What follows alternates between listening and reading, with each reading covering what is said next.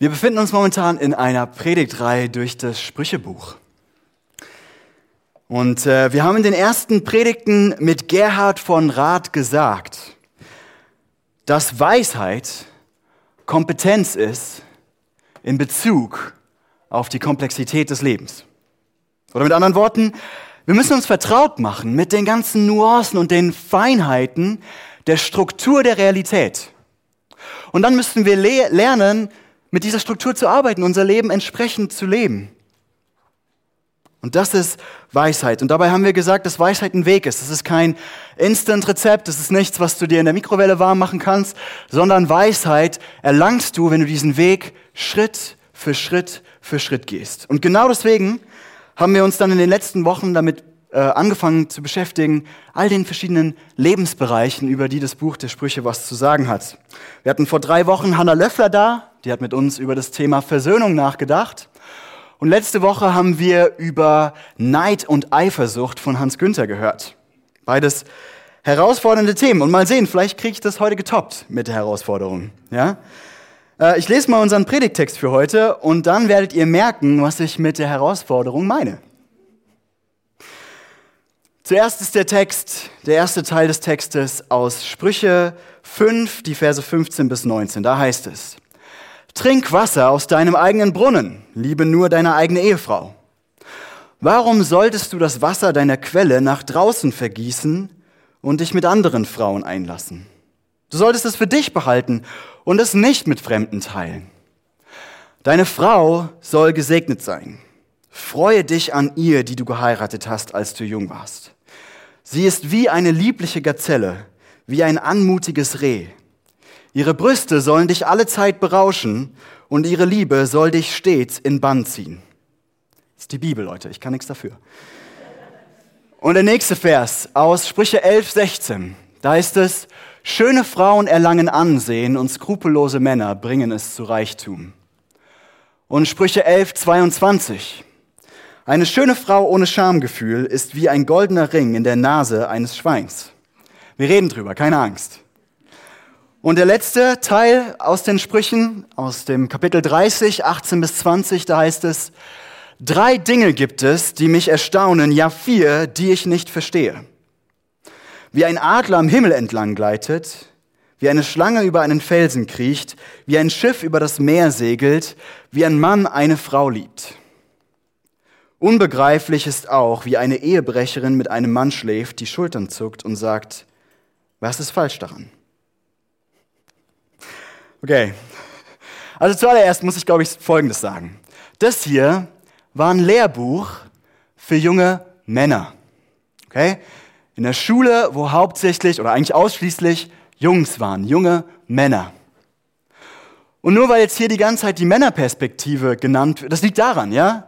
Nicht daran, dass hier irgendwie das nur für die Männer gedacht ist, sondern es liegt daran, dass das für Männer geschrieben wurde. Aber ich glaube, wir kriegen das hin, das auch zu übersetzen dazu, was das bedeutet für Frauen. Ja? Also das gilt für beide Geschlechter. Es ist ein bisschen wie, wenn du so einen von diesen Teenie-Romanen für junge Mädels findest und dich dann beschwerst, warum das aus der Perspektive von einer Frau geschrieben ist. Ja, das ist die Idee von dem Teenie-Roman, der ist halt so. Und so ist es auch mit diesem Lehrbuch. Okay? Wir kriegen das hin. Okay, und ich weiß, Sexualität, sexuelle Attraktivität, das ist ein Thema, das interessiert wahrscheinlich niemanden von euch. Ja? Und deswegen, wir reden heute trotzdem drüber. Ich hoffe, ihr haltet durch.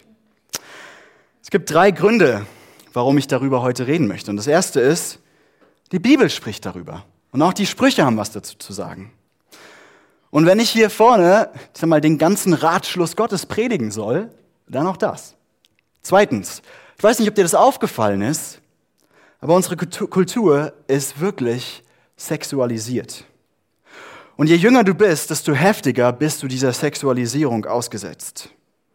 Es ist keine Seltenheit, dass man auf ganz normalen sozialen Medienplattformen wie YouTube oder TikTok oder Instagram auf Videos stolpert von teilweise sogar Minderjährigen, die sich vor der Kamera in laszive Posen werfen oder so. Überall scheint es um die Form von Körpern zu gehen, um die Attraktivität unserer Figur, um Fitness und so weiter. Und der dritte Punkt ist der, sexuelle Anziehung und Sexualität ist eine mächtige Kraft in unserem Leben. Und wir müssen lernen, mit dieser Kraft umzugehen, wenn wir weise sein wollen. Erinnert ihr euch? Weisheit ist Kompetenz in Bezug auf die Komplexität des Lebens. Und das gehört zu einem nicht unerheblichen Maße zu dieser Komplexität dazu. Also habe ich euch drei Punkte mitgebracht, die ich heute Morgen mit euch durchdenken will, wie uns die Sprüche zu diesem Thema helfen können. Punkt eins: Ich glaube, wir lernen in unserem Text, wie wir dazu tendieren, Sex und sexuelle Anziehung zu wenig zu schätzen. Ich werde das erklären, was ich damit meine. Wir lernen aber zweitens gleichzeitig, und das braucht Talent, wie wir dazu tendieren, Sex und sexuelle Anziehung zu hoch zu schätzen. Da ist eine Disbalance drin. Und deswegen schauen wir uns in dem dritten Punkt an, wie wir eine Balance in unserem Umgang mit sexueller Anziehung bekommen können, finden können. Okay, fangen wir mal mit Punkt 1 an. Wie wir Sex und sexuelle Anziehung zu wenig schätzen. Wir schauen uns einfach nochmal diesen ersten Text der Sprüche zusammen an, ja, den ich vorgelesen habe. Das ist halt mal ein Bibeltext hier. Ähm, und hier, das Setting ist, der weise Autor der Sprüche beschreibt den jungen Männern, wie ihre Ehe aussehen sollte und er beschreibt es in so deutlicher Bildsprache. Ihr habt ja gerade selbst gemerkt, wie heikel das ist. Ja? Ich will es mal Schritt für Schritt mit euch durchgehen. Wir fangen vorne an. Wir springen direkt ins kalte Wasser. Vers 15. Trink Wasser aus deinem eigenen Brunnen, liebe nur deine eigene Ehefrau. Was heißt es hier? Ja, also der Brunnen war damals in der hebräischen Poesie ein Bild für weibliche Sexualität. Man geht in den Brunnen rein, um ans Wasser zu kommen, okay? Nächster Vers. Wo, warum solltest du das Wasser deiner Quelle nach draußen vergießen und dich mit anderen Frauen einlassen? Luther hat tatsächlich damals nicht verstanden, dass hier eine rhetorische Frage ist. Der hat nicht so gut Hebräisch gekonnt, leider. Deswegen hat er das nicht als rhetorische Frage übersetzt.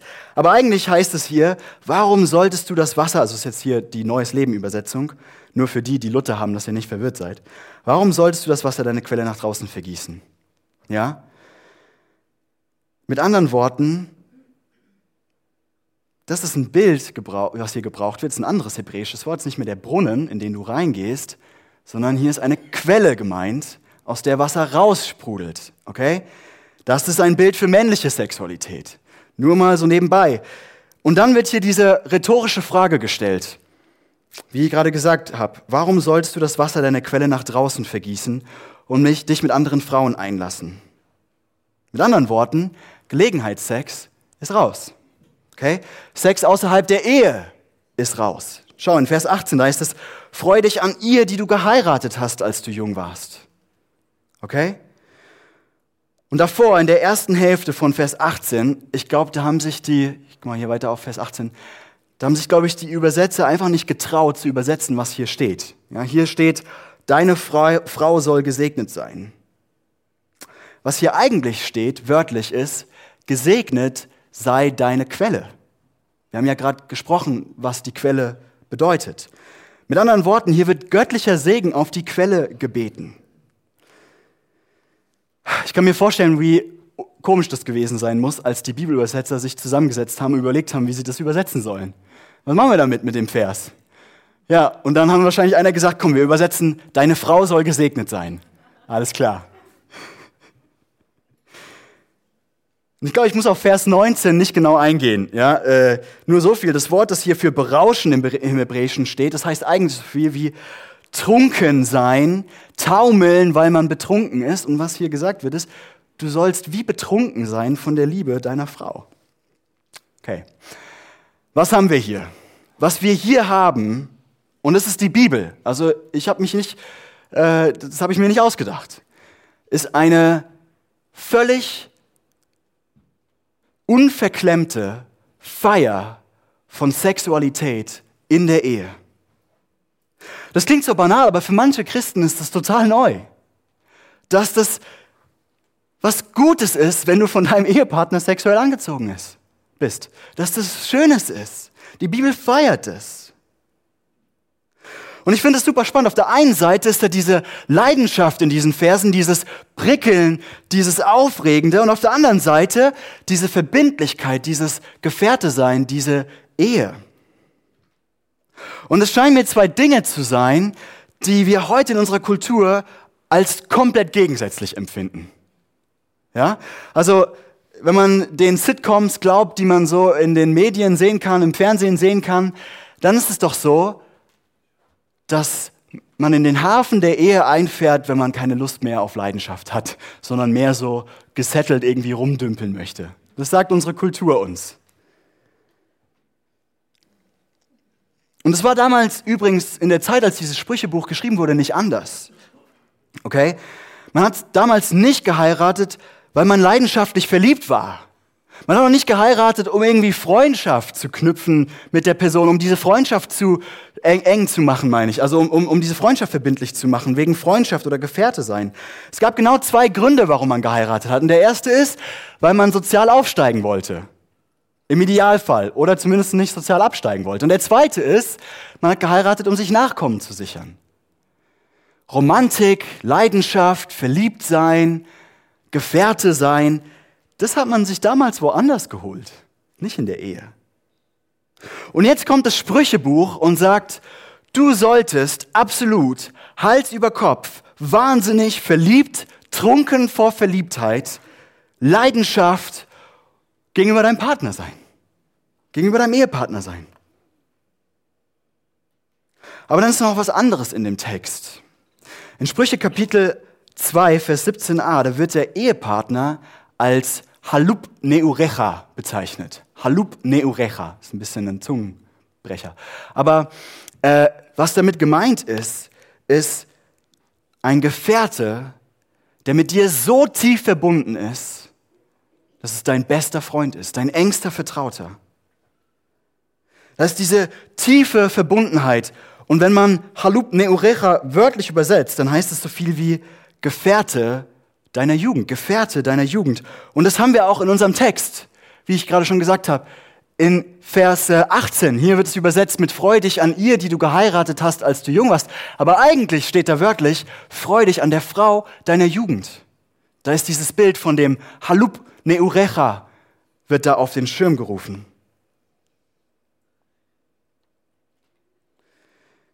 Damit wird die Ehe so hoch eingeschätzt. Das ist, ich glaube, wir, wir, begreifen das manchmal nicht. Du sollst nicht nur irgendwie schaffen, gerade so treu zu sein, sondern du solltest absolut leidenschaftlich verliebt und der beste Freund oder die beste Freundin deines Ehepartners sein. Dein engster Vertrauter sollte das sein, dein intimster Gefährte. Und lass mich einmal das dazu sagen, das ist das, ist das, das Ideal und das ist Arbeit. Das passiert in den aller, aller seltensten Fällen von selbst. Und ich glaube, was hier dieser, ich meine, das sind alles Imperative. Da wird der Mann aufgefordert, das zu tun und nicht nur zu hoffen, dass es so ist. Ich glaube, was uns diese Verse sagen wollen, ist, wir können etwas dafür tun, dass unsere Ehen in diese Richtung gehen. Und deswegen ist es meiner Meinung nach völlig normal, sich Rat zu suchen, um eine gute und tiefe Ehe zu führen. Sich Werkzeuge und Prinzipien drauf zu schaffen, mit der man eine gute und tiefe Ehe führt. Und es ist auch keine Schande, überhaupt nicht. Es ist ganz normal, sich Hilfe zu suchen, wenn man da manchmal Probleme mit hat. Wenn es manchmal nicht so gut läuft. Das gehört dazu. Das ist ganz normal. Und ich habe hier eine Buchempfehlung für euch. Ähm, ganz frisch im Büchertisch sind die auch unten nach dem Gottesdienst. Also falls ihr vorbeischauen wollt und euch eins mitnehmen wollt, Ehe von Tim Keller, wo ganz viel, glaube ich, darüber beschrieben ist, was eigentlich Gottes Idee von Ehe ist. Okay, wir schauen uns den nächsten Abschnitt an. Ihr, das Schlimmste habt ihr jetzt hinter euch, versprochen. Kapitel 30, 18 bis 20. Wir springen mal jetzt davor. Da schreibt der Autor, drei Dinge gibt es, die mich erstaunen, ja vier, die ich nicht verstehe. Und wir müssen verstehen, es war ein Stilmittel damals, um Staunen auszudrücken. Der Autor sagt, es gibt drei, nein, es gibt vier Dinge, die ich nicht verstehe, die einfach unglaublich sind. Und dann nimmt er diese vier Bilder. Er schreibt, wie ein Adler am Himmel entlang gleitet, wie eine Schlange über einen Felsen kriecht, wie ein Schiff über das Meer segelt, wie ein Mann eine Frau liebt. Und dieses Stilmittel wurde so benutzt, dass das Größte von diesen vier Dingen, das, das Schönste, das Wichtigste am Ende steht. Das heißt, hier ist eine Steigerung drin. Und was der, was der Autor hier sagen möchte, ist wieder diese extrem positive Beschreibung von, von Sexualität. Er sagt, schau den Adler am Himmel an, wie er gleitet durch die Lüfte wie er schwebt. Schau dir an, wie, wie ohne Aufwand eine Schlange über Felsen kriechen kann. Schau dir an, wie ein Schiff über das Meer segelt. Und all das ist ein Bild dafür, wie Sexualität in der Ehe sein sollte. Da ist Schweben, da ist Leichtigkeit, da ist, da ist Schönheit, da ist Staunen. Und dann absoluter Kontrast, krasser Bruch, Vers 20, direkt hinten dran. Unbegreiflich ist auch, wie eine Ehebrecherin mit einem Mann schläft, die Schultern zuckt und sagt, was ist falsch daran? Und hier ist wieder leider so, dass die Übersetzung im, im, im, im Hebräischen, also das ist leider ein bisschen anders, die haben das hier ein bisschen umschrieben. Was hier wörtlich steht ist, der Weg der Ehebrecherin ist, sie frisst, wischt sich den Mund ab und sagt, ich habe nichts falsch gemacht. Also auf der einen Seite haben wir Sexualität als Schweben, als, als Segeln. Da ist Staunen und Leichtigkeit. Und dann auf einmal auf der anderen Seite Sexualität als Fressen, wo wir uns den Mund einsauen und abwischen müssen. Und das Staunen fehlt. Das Staunen fehlt. Warum fehlt das Staunen? Ich glaube, dass das Sprüchebuch hier eine Herangehensweise an Sexualität beschreibt, die wir auch in unserer Kultur gut kennen. Und es ist folgende.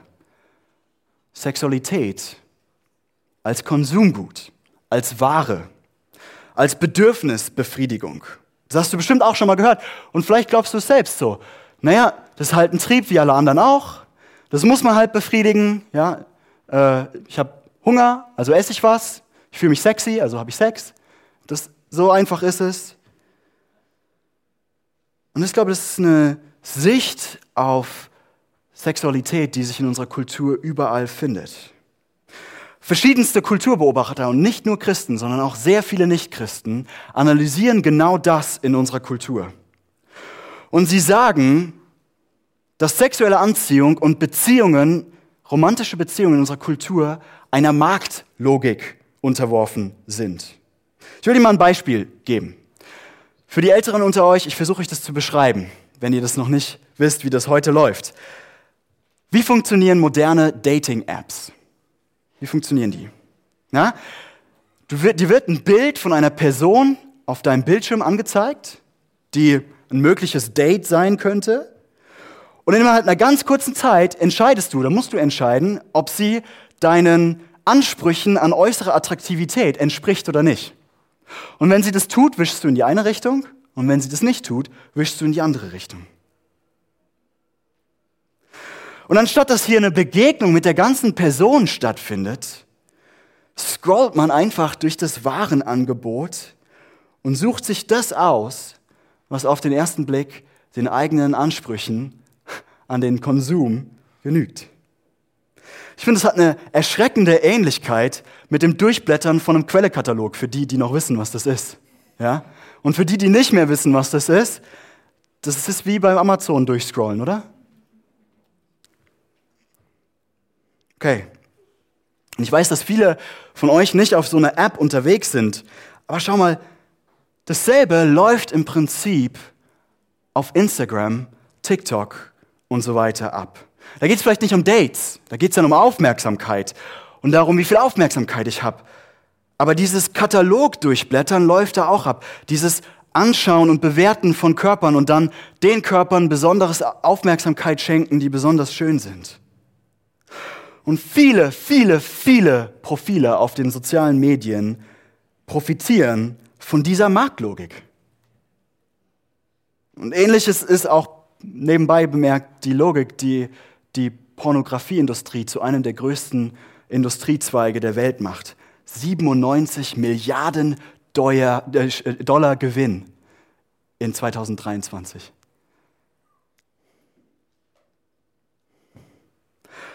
Okay, Die, diese Marktlogik greift aber auch in die Art und Weise ein, wie wir unsere Beziehungen führen.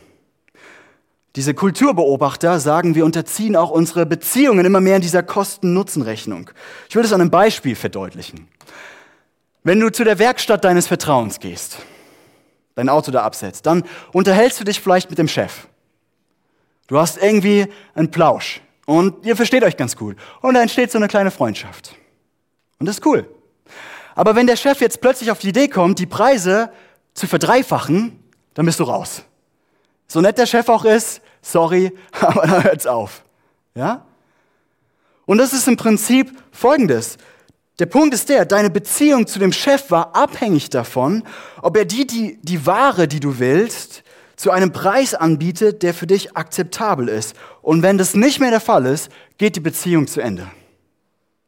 Und Soziologen sagen jetzt, also es ist nicht, dass ich das jetzt irgendwie hier als Moralapostel sage, sondern Soziologen analysieren das, dass wir das zunehmend auch mit unseren anderen Beziehungen so machen, mit unseren Freundschaften, mit unseren Familienbeziehungen und ganz besonders mit unseren romantischen Beziehungen. Wir sagen im Prinzip, wenn die Beziehungen meine Bedürfnisse nicht mehr zu einem für mich akzeptablen Preis befriedigt, dann bin ich raus. Und jetzt sagt das Sprüchebuch Folgendes. Wenn du so mit Sexualität umgehst, wenn du das als Ware behandelst, wenn du mit jemandem in einer Beziehung bist und du sagst, also ich bin hier in dieser Beziehung, solange die Ware, die Intimität, nach der ich mich sehe, die Nähe, nach der ich mich sehe, vielleicht auch manchmal die sexuelle Befriedigung, nach der ich mich sehe, die körperliche Nähe, solange die zu Kosten kommt, die ich akzeptabel finde. Und das Sprüchebuch sagt, wenn du das machst, dann passiert Folgendes. Erstens, ob du das beabsichtigst oder nicht. Du behandelst den Leib von einer anderen Person, die im Ebenbild Gottes gemacht wurde, als Produkt, als Ware. Und die Bibel sagt, das dürfen wir nicht mit Menschen machen. Das geht nicht. Und das andere ist, was sie sagt, und das ist, glaube ich, mindestens genauso wichtig, wenn du so mit Sex umgehst, und das ist der Sinn unseres Textes hier, wird es kein Schweben geben. Da wird es kein Segeln geben, keine Leichtigkeit, kein Staunen. Und deswegen geht es mir heute Morgen überhaupt nicht darum, den Finger auf irgendjemanden zu zeigen, sondern es geht mir darum zu sagen, hey, siehst du, wie diese Herangehensweise, die unsere ganze Kultur und die hält auch Einzug in unsere Gemeinde, machen wir uns nichts vor, die überall in unserer Kultur da ist, siehst du, wie die das Schweben kaputt macht. Wie die das zerstört, dass Sexualität ein Ausdruck von tiefster Intimität und Nähe ist, wo zwei Personen sich begegnen. Da ist kein, keine Leichtigkeit, da ist keine, keine Freude. Was wäre denn die Alternative? Und die Alternative, glaube ich, wäre eine Beziehung, die nicht auf einer Kosten-Nutzen-Rechnung beruht sondern auf einem öffentlichen, verbindlichen, rechtlich bindenden Versprechen, die Beziehung zu wahren, auch wenn sie meine eigenen Bedürfnisse nicht mehr befriedigt.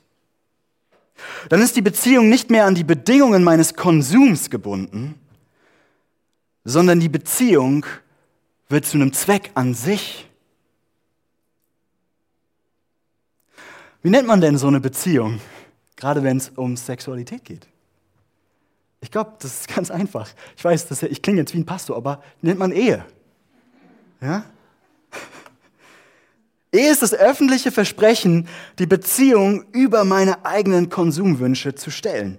Mit der Hochzeit sagen zwei Menschen, wir lassen unsere Beziehung nicht mehr beherrschen von meinen aktuellen emotionalen Bedürfnissen, ob ich gerade mich verliebt fühle oder nicht, ob der andere immer das bringt, was ich brauche. Mit der Hochzeit sagen zwei Menschen, wir geben uns einander voll und ganz. Und nur dann, sagt die Bibel, kann Sex zu etwas werden. Kann, nicht muss. Es gibt auch die Gefahr, dass wir selbst in der Ehe ein Herz des Konsums haben. Aber die Ehe gibt diesen Rahmen, dass Sexualität zu etwas werden kann, was echte, tiefe, ehrliche Intimität ausdrückt.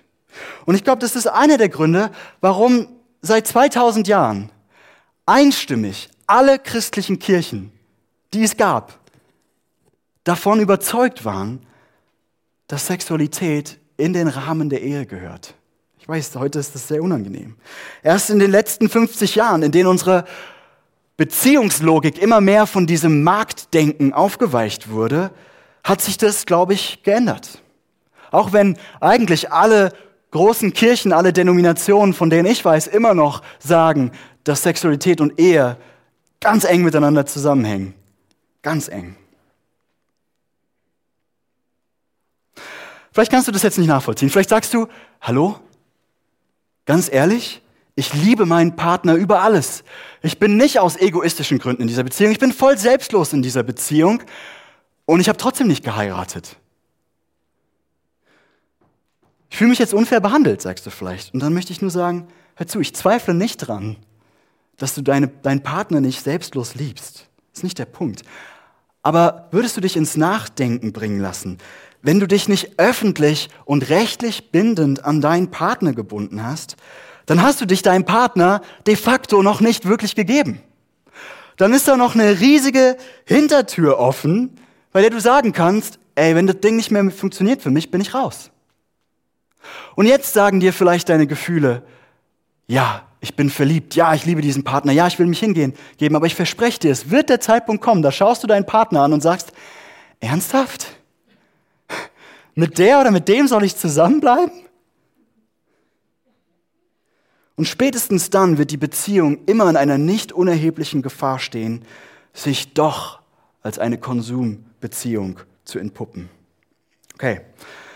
Ich glaube, dass wir in diesen beiden Texten, die wir gelesen haben, und das ist mit Abstand mein längster Punkt, keine Angst, ähm, wir haben gelernt, wie wir dazu tendieren, sexuelle Anziehung zu wenig zu schätzen. Nämlich erstens, indem wir diese herrliche Vision übersehen, die die Bibel uns für Sexualität gibt. Und zweitens, indem wir ganz oft Sex einfach nur zu einem Produkt machen.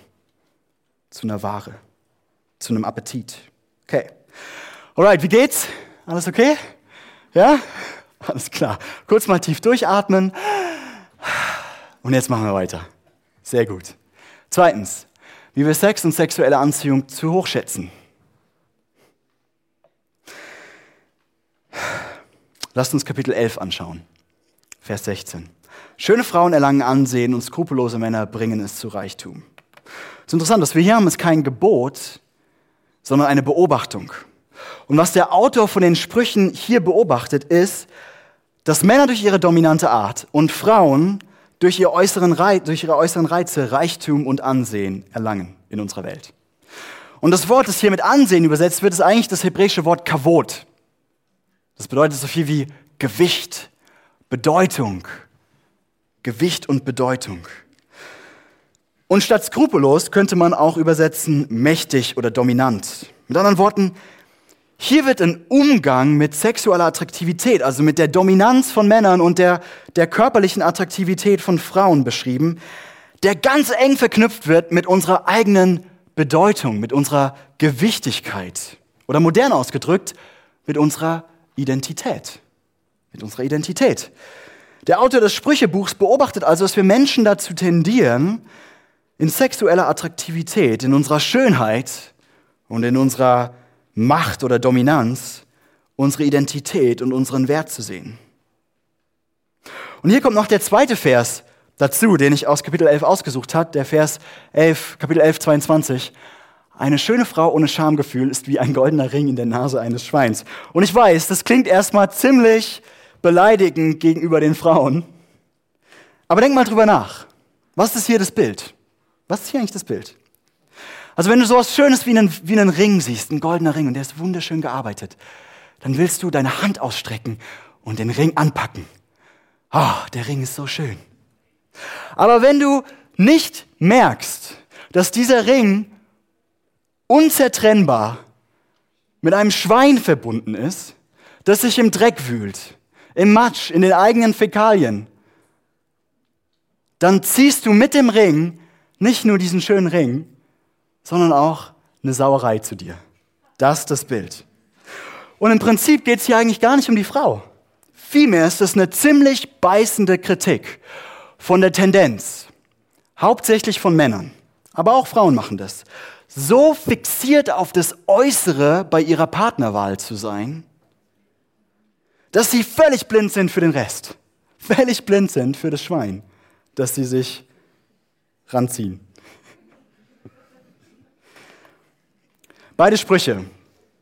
Der erste, wo es um die Tendenz geht, die eigene Identität, also den eigenen Wert an unsere eigene sexuelle Attraktivität zu knüpfen. Und der zweite, wo es um die Tendenz geht, so fixiert auf das Äußere zu sein, also auf die sexuelle Attraktivität unseres, unseres Partners. Beide sprechen eigentlich dasselbe an, nämlich die unausrottbare Angewohnheit von uns Menschen, sexuelle Attraktivität, Schönheit, einen völlig unangemessenen Wert beizumessen. Leute, man braucht nur auf den sozialen Medien unterwegs zu sein, um genau zu sehen, was die Sprüche hier meinen. Und warum ist das schlimm? Warum ist das, warum ist diese Besessenheit mit sexueller Attraktivität so schlimm? Ich habe euch einfach mal ein paar Beispiele mitgebracht, ein paar Fakten und Zahlen. Essstörungen. Immer mehr Studien werden veröffentlicht, in denen deutlich gesagt wird, unsere Kultur in Deutschland hat ein riesiges Problem mit Essstörungen. Vor allem unter den jungen Menschen steigen die Zahlen. Es sind vor allem junge Frauen, die betroffen sind, viel mehr als junge Männer. Rund 33,6 Prozent. 33,6 Prozent, also ein Drittel aller jungen Mädchen zwischen 14 und 17 haben, weisen Symptome einer Essstörung auf. Ein Drittel. Tendenz steigend. Größter Risikofaktor, zu viel Zeit auf sozialen Medien weil es da ständig um das Vergleichen von Körpern geht. Aber viele Studien zeigen, ich habe eine sehr interessante Studie gezeigt, auch Erwachsene haben immer mehr ein Problem mit diesem Thema. Die Zahlen für Erwachsene, die mit Essstörungen ins Krankenhaus eingeliefert werden, steigen rasant an. Wir haben ein riesiges Problem. Aber nicht nur Frauen, sondern auch Männer sind betroffen. Es war interessant, diese Woche Ganz zufällig war in der Zeit online, also in der Zeitung Die Zeit, war ein Aufruf an Männer. Dieser Aufruf klang wie folgt. Je breiter, desto besser, auch wenn es auf die Kosten der Gesundheit geht. Wir suchen Männer, bei denen der Wunsch nach einem besseren Körpergefühl zur Sucht geworden ist. Und die schreiben weiter in diesem Artikel, Sport und Muskelsucht kann zu körperlichen Verletzungen, psychischer Erschöpfung oder sogar sozialer Isolation führen. Betroffene sind oft auf eine ungesunde Weise vom eigenen Körperbild besessen. Leute, die Zeit macht nicht umsonst so einen Aufruf. Das ist ein Riesenthema. Ein weiteres Ding. Immer, immer, immer wieder habe ich Gespräche mit jungen Frauen, die mir offenbaren, dass sie viel zu vorschnell, obwohl sie sich noch gar nicht bereit gefühlt haben, sexuelle Beziehungen eingegangen sind, weil sie so Angst hatten vor der Ablehnung, die ihr Partner ihnen entgegenbringen könnte, wenn sie das erste Mal ihren Körper sehen. Und dann ist die Logik, ah, lieber hat er mich zuerst gesehen und macht dann Schluss, wenn er mich nicht mag, als wenn wir heiraten und er dann völlig unzufrieden ist mit meinem Körper. Und ich sage euch das, das, das habe ich wirklich mehrfach erlebt, dass Leute so mit mir gesprochen haben. Wir wären völlig naiv, wenn wir glauben würden, dass diese Besessenheit von Schönheit und sexueller Attraktivität Halt vor den Türen unserer Gemeinde macht. Woher kommt das? Warum sind wir so besessen damit? Viele Psychologen sind sich einig, dass diese Besessenheit mit sexueller Attraktivität nicht nur einfach daher kommt, dass wir halt eine bessere Chance auf Nachkommen brauchen oder so. Ja, wenn wir schöner aussehen, dann ist es wahrscheinlicher, dass jemand irgendwie mit uns Nachkommen zeugen möchte. Nee. Es gibt ganz verschiedene Theorien darüber, woher diese Besessenheit mit Schönheit kommt. Und die Theorie, die ich persönlich am überzeugendsten finde, und ich habe lange drüber nachgedacht, ist die hier. Wir sind so besessen von Attraktivität, weil wir tief drin das Gefühl haben, dass unsere Seele hässlich ist.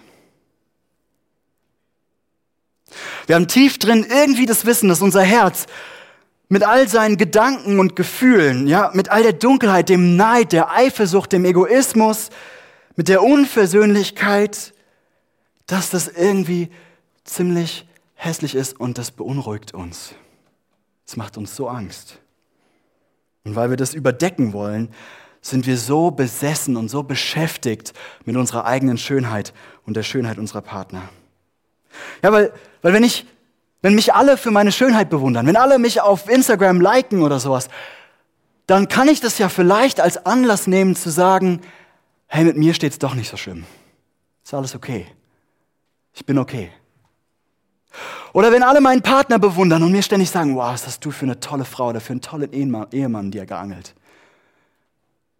Dann kann ich das vielleicht nutzen und sagen, okay, ich bin nicht ganz so schlimm. Ist alles gut. Ist alles okay.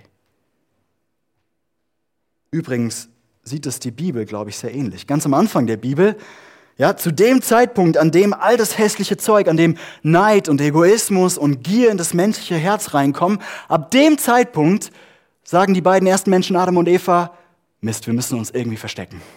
Und nehmen Feigenblätter, um sich zu bedecken. Und das bringt mich zu meinem dritten Punkt. Ihr habt es gleich geschafft.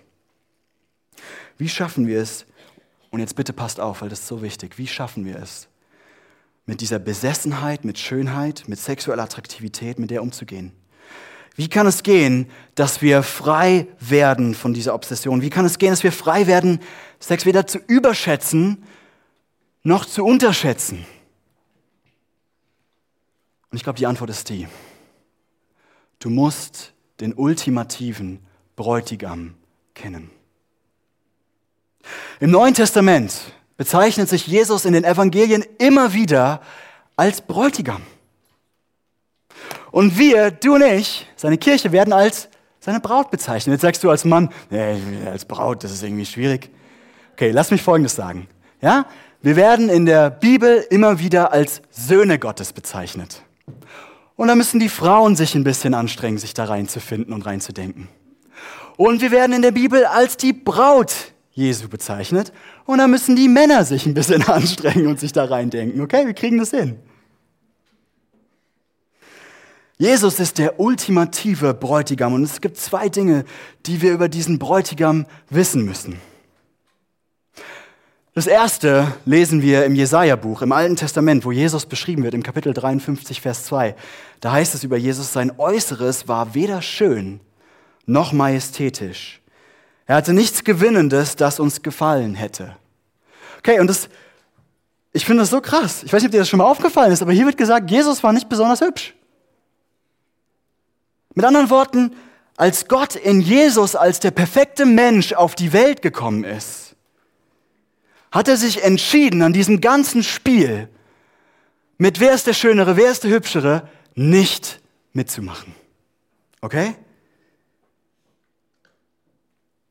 Und trotzdem lesen wir in den Evangelien, dass Jesus total anziehend auf Menschen gewirkt hat. Die sind ihm zu Scharen hinterhergelaufen. Wieso? Ich glaube, es lag an Jesu Herz. Jesus war so liebevoll, so freundlich, sein Herz war so schön, dass Leute in seiner Gegenwart einfach Zeit verbringen wollten. Und ganz ehrlich, ist es nicht die Art von Freund und Freundin, die wir uns alle wünschen.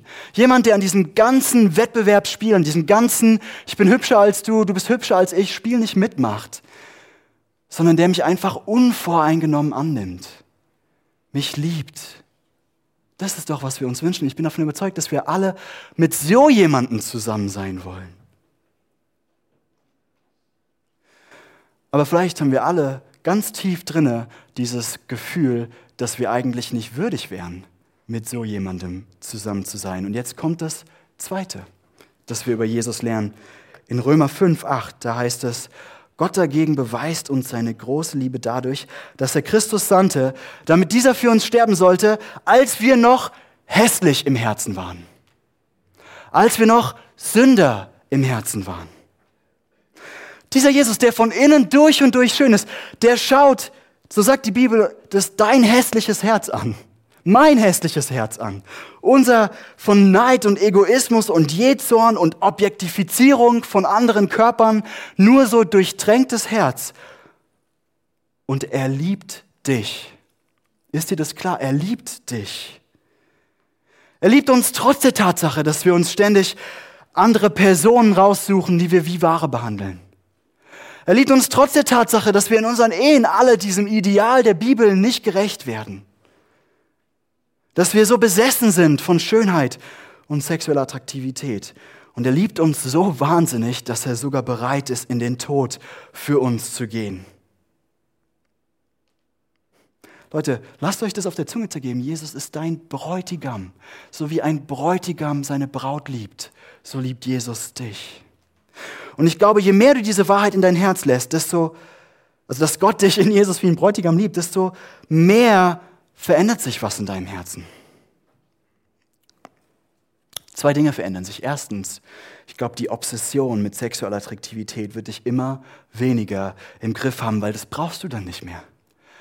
Du brauchst es nicht mehr, um die Blöße deines Herzens zu bedecken. Du bist geliebt. Du bist gesehen. Die Liebe dieses ultimativen Bräutigams deckt deine Herzenshässlichkeit ein für allemal zu. Und zweitens, glaube ich, und das ist total cool, wird dein Herz durch die Liebe des Bräutigams immer schöner werden. Und das einfach nur, weil du dich so geliebt weißt. Verstehst du? Je mehr du dich von dem ultimativen Bräutigam geliebt weißt, desto weniger musst du versuchen, deine Wünsche und deine Bedürfnisse in Konsumbeziehungen zu befriedigen. Desto mehr kannst du zu diesem Jesus gehen und sagen, du bist alles für mich. Du erfüllst mein Herz. Du bist das, was ich brauche. Und das macht dich frei, den anderen als volle Person zu sehen und nicht als Wünscheerfüller, nicht als Konsumgut. Und es macht dich, glaube ich, auch frei, tiefe, verbindliche Beziehungen einzugehen, in denen du nicht mehr diesen Kosten-Nutzen-Denken hast, sondern in der du ein Ja zu der Beziehung an dich, an sich haben kannst. Okay, Leute, und ich komme jetzt zum Ende. Sorry, aber es ist ein wichtiges Thema. Wir müssen drüber reden. Das ist ein Weg. Keiner von uns ist da angekommen. Keiner von uns ist da. Wir alle müssen lernen, diesen ultimativen Bräutigam immer besser kennenzulernen. Wir alle müssen an unseren Ehen und Beziehungen arbeiten. Wir alle müssen, wenn wir Single sind, auch daran arbeiten, wie wir mit unserer Sexualität umgehen. Und das ist nicht schlimm. Es ist keine Schande. Es ist ganz normal. Und noch was, diesen Weg können wir nicht alleine gehen.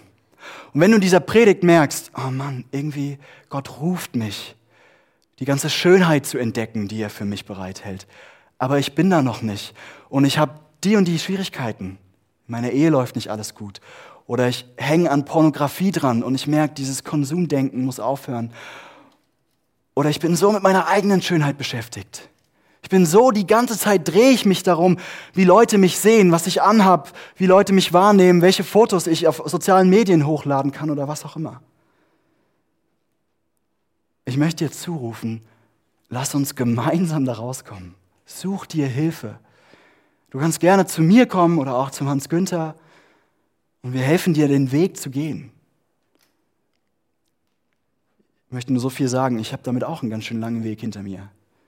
Und ein Weg, in dem ich so viel Schönheit und so viel Heilung erleben durfte. Und vielleicht sitzt du hier und du hast noch nie Ja zu diesem Bräutigam gesagt. Heute ist deine Chance zu sagen, ja, ich möchte mich von diesem Bräutigam lieben lassen. Ja, ich möchte erleben, wie die Liebe dieses ultimativen Bräutigams mich verändert.